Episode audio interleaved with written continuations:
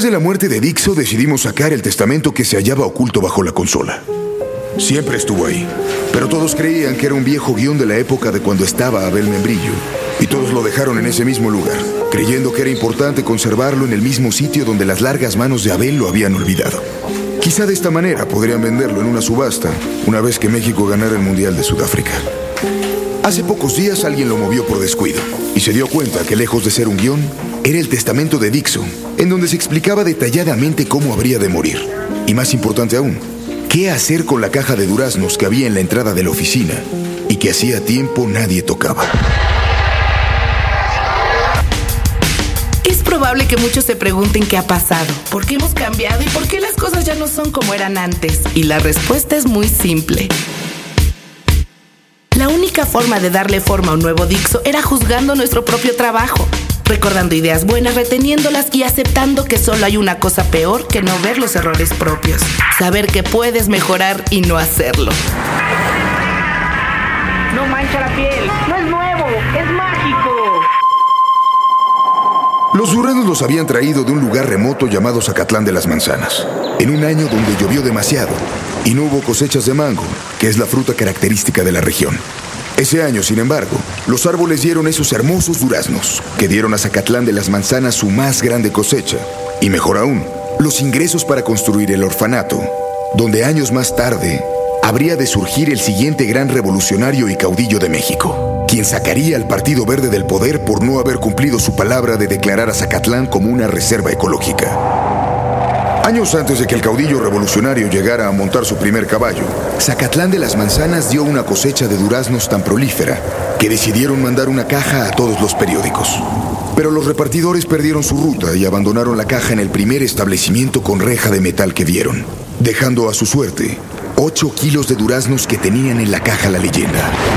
Bébase bien frío.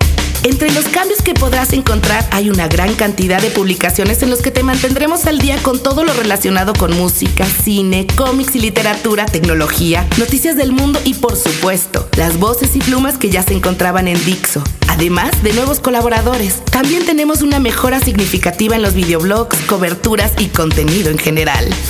Hemos escogido cuidadosamente todo el contenido que vas a obtener.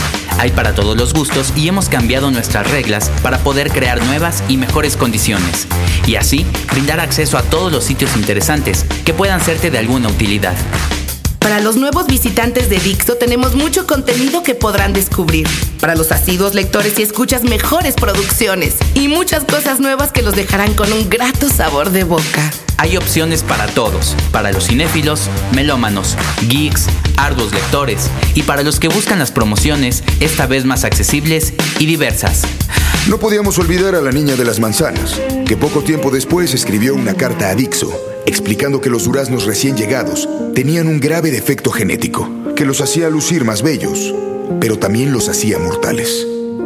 Por desgracia, cuando la carta llegó a las oficinas era demasiado tarde. Dixo había muerto. Dixo presenta Tao con Fernanda Tapia. Ideas circulares. Cuando decías hacer cine diferente, eh, me quedaba yo pensando que estaban como antes de que entraran un cierto grupo de cineastas como tú en acción. Todo era nosotros los pobres y así todo era tragedia y barrios muy bajos y clases muy bajas. Era como un premio asegurado, ¿no? En los festivales. Y mm, después en los 70 un poco de películas estas politiqueras, todo, ¿no? Como Cascabel. Pero de pronto ustedes ponen en la pantalla toda una masa de gente que, que estábamos olvidados y que éramos esta clase media y por qué no hasta los de media alta, una clase que después le llamaron los New Mexican, ¿no? Pensantes, eh, politizados, pero vamos, por, ejemplo, todo el poder, ¿no? Los miedos de toda esta clase con todos los secuestros y todo. Eh, ¿Qué te dio valor para, para, voltear la cámara y tomarlos a ellos? Tomar a esta, toda esta clase que nadie los volteaba a ver porque pues eso no les aseguraba premios en ningún lado, ¿no? Querían ver pues, miseria. Mira, yo creo que, yo creo que este, por un lado, no es que no es que yo tuviera un desprecio por los premios, mucho menos, sino que para mí el sentido de hacer cine nunca tiene, nunca pasa por el premio. El premio es, es algo absolutamente circunstancial. Para mí el sentido de hacer cine es que lo vea la mayor cantidad de gente posible y, y poder de alguna manera transmitir algo que te preocupa o algo sobre lo que tú reflexionas o algo. Y no es que tampoco importe, es que simplemente no te queda de otra, ¿no? Es decir, a mí no me queda de otra porque esa es la única manera, yo tengo una necesidad fundamental expresiva y la única manera que entiendo expresarla es a través del cine. Entonces, pues no me quedaba de otra. Y entonces voy a hablar de lo que a mí me importa, pero tratando de que a la gente también le importa. Para mí es un lenguaje común en donde yo, lo que yo digo, tú lo entiendas y además te mueva algo y te invite a la reflexión de alguna manera. Entonces, yo no puedo hablar más que de los temas que yo conozco, es decir, de los temas que realmente a mí me preocupan y que realmente he vivido y que realmente tal. ¿En qué entorno social lo pones o no? Pues depende, depende mucho de cada historia. Que, eh, digo, por ejemplo, una película como, como Ciudades Oscuras, pues en un entorno social distinto al de, al de, al de todo el poder o el segundo aire o cualquier otro.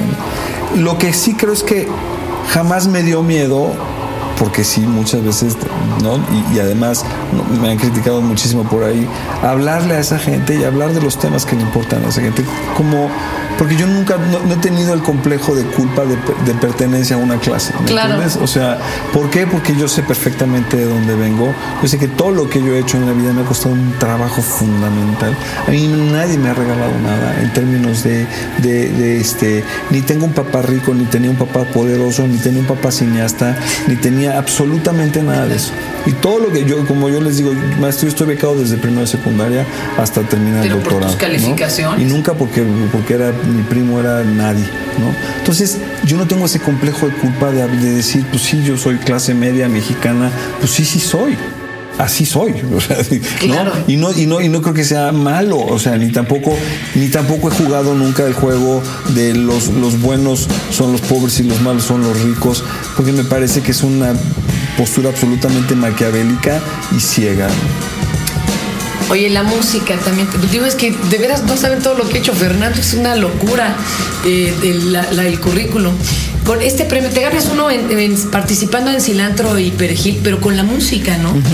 Sé de buena fuente que te encanta tocar. Saquen la guitarra, ¿no? Se vale que nos toques algo. No, hombre, no, qué, qué vergüenza. ¿Qué van, a, segundos. qué van a decir? Van a, van, se van a decir- van- van a- van- voy a, a mostrar mis verdaderas limitaciones. No, ¿no? hombre, bueno, aquí tenemos una guitarra si quieres tocar. Ahorita, ahorita, al ratito, como no vean nada más. No, hombre, qué. Hasta, hasta le hicieron firmar a este tu novia, ¿verdad, mi ¿A quién? Le hicieron firmar ahí Mira un voucher para sacarla. Mira, nomás para que vean que sí sé tocar.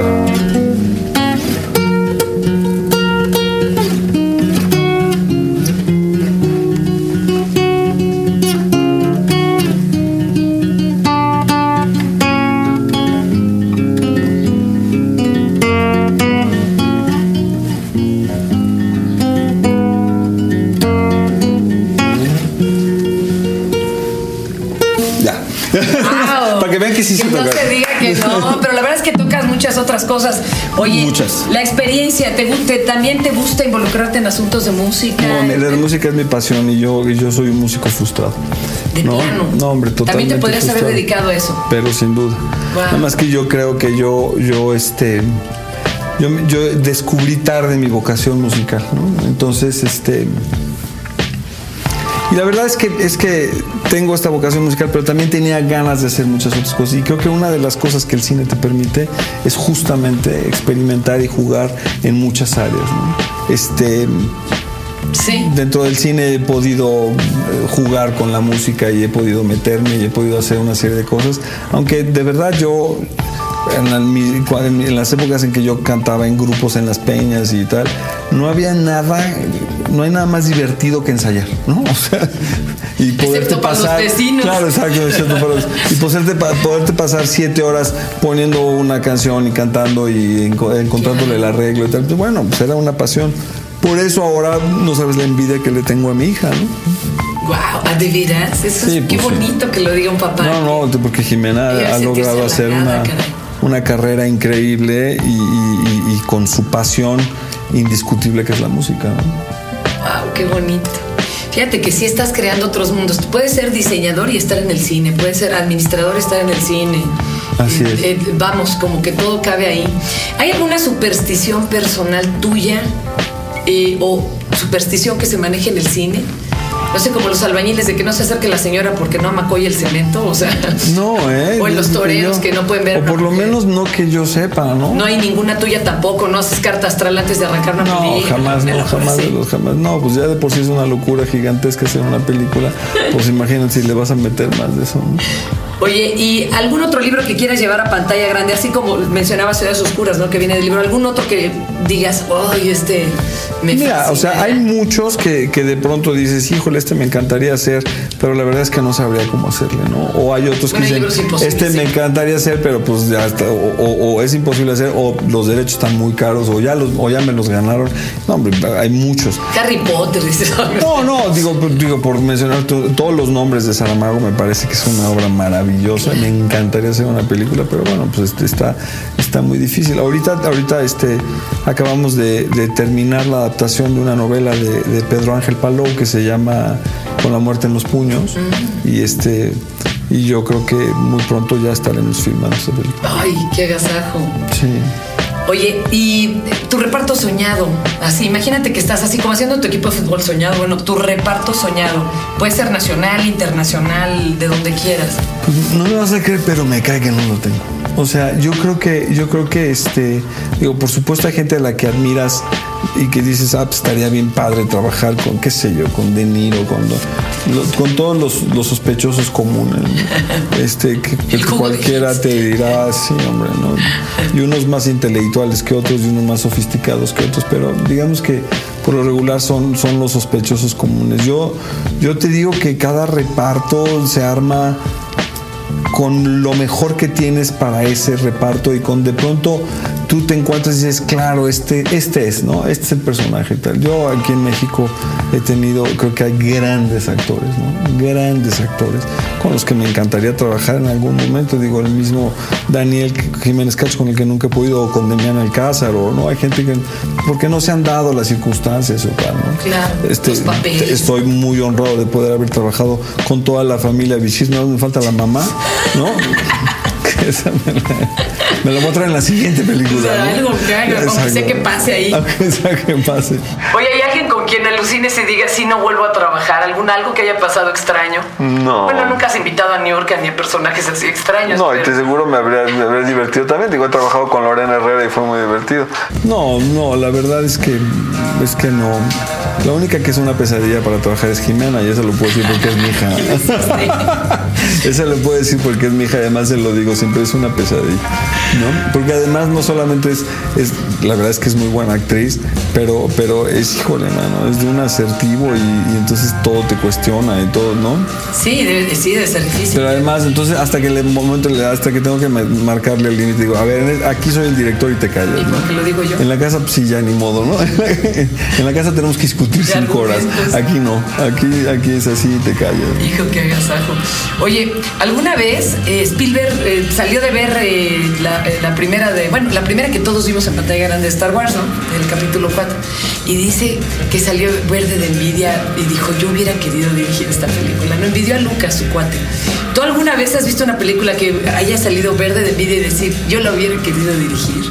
Fíjate que muchas veces, o sea, hay muchas películas que dices, híjole, pero no tanto de envidia, sino que dices, no, buena. qué bárbaro, qué, qué padre que ve- ver un proyecto que, que, que es absolutamente redondo, ¿no? En- en- y, y no pasa nada más por, por películas de, de este. ¿Qué te digo? De mucho presupuesto, ¿no? Sino que de repente ves un proyecto que dices, esta película es perfecta, ¿no? ¿Alguna que, que O sea, puedas mencionar que te guste? No, bueno, desde, digo, que hay muchísimas, pero ¿qué te digo así de, de, de- de películas, de últimas películas que yo he visto? Digo, por ejemplo, historias mínimas, ¿no? La, la- la Argentina que, que dices, qué maravilla de película, y sales conmovido, y, Qué sales- bonita, y le sí. hicieron con tres pesos, y dices, qué barbaridad. Además, el grado de, profundidad a la que llega ¿no? este, el director y el grado de sencillez también es increíble. ¿no? El discurso sencillo, qué difícil. Entonces, Oye, ¿qué, ¿cuál es la virtud que más admiras en ti? Híjole. No, pues está, está difícil porque no. Porque soy casi perfecto. No, Ah. no, está difícil porque pues nunca, nunca, nunca es. es difícil que, tú te pongas a ver tus virtudes, ¿no? Por lo Pero regular pues, te fijas en tus defectos, ¿no? No, yo creo que yo creo que hay Te una la voy a voltear. ¿Qué defecto tuyo admiras o que te haya servido? No, mira, yo ¿Es creo yo creo que hay una puede ser virtud y sin embargo también a veces es es a veces defecto. Soy soy extraordinariamente responsable, ¿no? Claro. extraordinariamente comprometido con lo que hago y entonces sí, sí de pronto me pongo unas pelas de- que van más allá, ¿no? O sea, sí de pronto doy mucho más de lo que incluso se espera, ¿no? Y eso a veces es bueno y a veces, a veces Claro. no tan bueno. ¿no? Como otros lo resienten. Porque también hay como un- una hay una parte muy muy fuerte en, mi personalidad que tiene que ver con el deber ser y con lo que está bien y con el cómo que, a veces te permite o, o- o le quita una parte lúdica a las cosas no entonces y que, y, que es una, una de estas ambivalencias en el, en, el rollo de producir y dirigir una película, porque pues, por un lado el productor es el que coarta y o dice o, o limita o tal, y entonces por otro lado el director es el que quisiera, no, es como el niño que quiere más y más y más y más y más, y el papá que dice, no, espérate, espérate, espérate.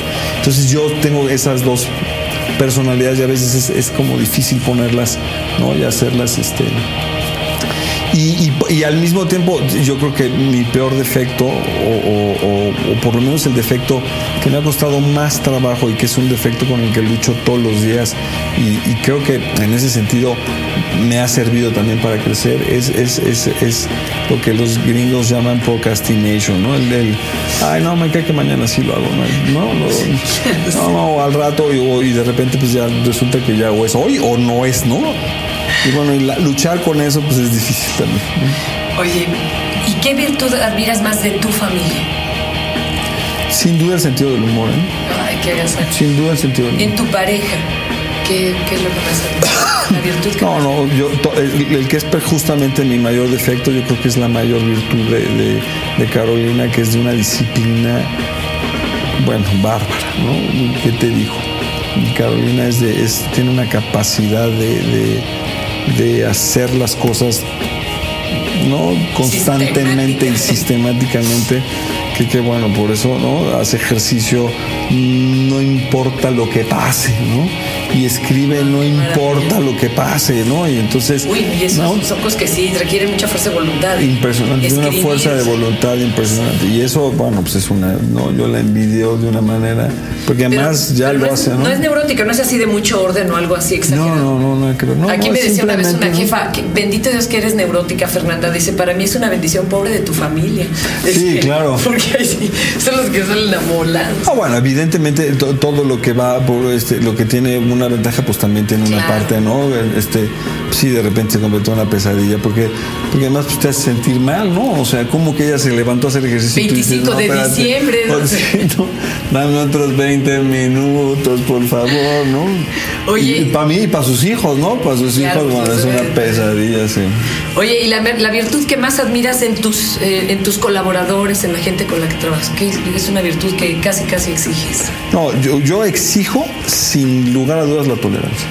¿No? Yo sin duda en un en mi set y en mi vida y en los lugares donde yo trabajo eh, está prohibido decirle a uno al otro que es un güey o que así se deben de hacer las cosas. Nadie tiene la verdad absoluta y esto es un trabajo de colaboración y hay que tolerar y hay que aprender. Yo como les digo aquí, aquí yo no quiero que sean los mejores amigos, yo simplemente quiero que trabajen y aprendan a trabajar con respeto, con tolerancia unos con otros, ¿no? Este, hay que respetar las diferencias y a lo mejor a ti no te parece y no te gusta cómo es una persona, pero sin embargo es efectiva y hay que respetarlo, punto, ¿no? Creo que México está enfermo de intolerancia. Sin a duda. muchos niveles, ¿no? Sin de la misma casa y bueno, ya Así ni se diga políticamente. Por ahí me contaron que, que tú sabes mucho de recetar y decirle a los amigos tómate esto o interpretar sus estudios médicos y No, bueno, sí soy una pesadilla. yo sé que no ha visto diálogos, él sí autorreceta, pero No, no, no. ¿te gusta mucho ese tema también de la medicina? Yo- y ese es, y ese es, ese es, este, heredado de mi padre. Mi padre era un. Mi padre decía que él se hubiera sido, porque él sí pues, fue un hombre que tuvo que, que salir de la primaria, para mantener a su mamá y a, sus, ¿no? y, a, a, su familia. Entonces, un hombre que ¿no? trabajó desde los seis años, ¿no? te puedo decir. Entonces, mi papá no tuvo la, la, oportunidad de estudiar. Entonces, él decía que si él pudiera haber estudiado, pues hubiera estudiado medicina. ¿Y qué se agarraba su Y entonces se ve el Bademex, se lo sabía de memoria, entonces sabía todos. Y a mí es algo que me gusta mucho. Yo leo mucho incluso de cosas que no tienen nada que ver con el cine, con eso. Yo leo mucho de medicina, leo de este, ¿no? Y, y, de, y, de, psicología, bueno, cualquier cantidad de, de, libros. Entonces soy como, como el, el, psicólogo que hubiera querido ser, ¿no? Y aparte también, pues entonces, no, pues es que estoy mal de, mira, yo creo que por aquí, esto me suena que tienes no sé qué, sí, ¿no? Nunca receto cosas, este, no, jamás. Salvajes, pero. No, no, no. ¿Qué medicina le recetarías a México? ¿Cómo curamos esta No, pues ahí está cañón, ¿no? Pues es, no es más que un ejercicio de yo creo que la medicina es la tolerancia, o sea, la medicina es aprender a convivir con el que es distinto, ¿no? con el que piensa diferente y, y, y entender que de, de, esa convivencia puede salir un mejor país. ¿no? Oye, y al, por ahí me contaste que tú algún día tuviste un accidente muy fuerte en un carro, iba muy rápido un amigo tuyo y llegó un autobús de pasajeros y los volteó. Culpa de Alejandro, mi querido amigo Alejandro Filio. Sí. ¿Qué sentiste en ese no, momento? Horrible. Sí, sí, que se le va la vida, pero ¿qué No, sentiste? no, sí se ve. Este rollo de que pasó por mí, no, horrible. Este rollo de que y vi mi vida completa, te juro que sí. O sea, es horrible. Sí. Es como un, es este rollo de repente de confrontarte con la posibilidad, porque además, porque lo sabíamos, es decir, porque íbamos muy fuerte y porque el golpe fue muy duro y porque nos volteamos y dimos como 10 vueltas, no sé cuántas vueltas dimos, ¿no? Ya estabas Entonces, casado en ese ya estaba casado y, y- y mi hija tenía un casi dos años, ¿no? Qué horror. Y entonces fue, fue- sí fue terrible, o sea, y, mientras, y además es como muy loco porque esto- estos efectos especiales que hay en las películas, ¿no? que de repente se va el, el audio y entonces empieza a pasar como en cámara lenta Claro. lo que está, haz de cuenta, de verdad, o sea, yo, yo casi casi conté todas las vueltas, ¿no? Nada más oías de repente que es un video que se rompía, un golpe tal, y sí pensando en ya valió, ya valió, esto ya valió, ¿no? Porque era muy fuerte el golpe, ¿no? Entonces esto ya valió, esto ya valió, y de repente, pero al mismo tiempo todo sucede en un instante, ¿no? Todo es así Claro. y entonces de repente se para, y entonces ya no sé si es- estoy vivo, es- ¿no? Fue, fue una experiencia terrible. ¿Te cambió algo? ¿La vida o cómo viste al siguiente día que amaneció? ¿Te cambió No, bueno, sí, sin duda el, el agradecimiento de que, de que sigues vivo, pero, pero a mí esta, confronta, esta confrontación con la muerte me había llegado antes, ¿no? Me había llegado, no, no, no en un rollo personal, es, decir, particular a mí, pero, pero yo este, sufrimos la pérdida de un, de un primo que era como mi hermano cuando teníamos 20 años. Entonces, este chavo tuvo una muerte realmente absurda, dormido en su cama, un aneurisma y tal. ¿no? Y entonces de pronto, y además ya sabes, con toda la promesa de vida por delante, además era el cuate, el más estudioso, el más este, comprometido, el más, ¿no?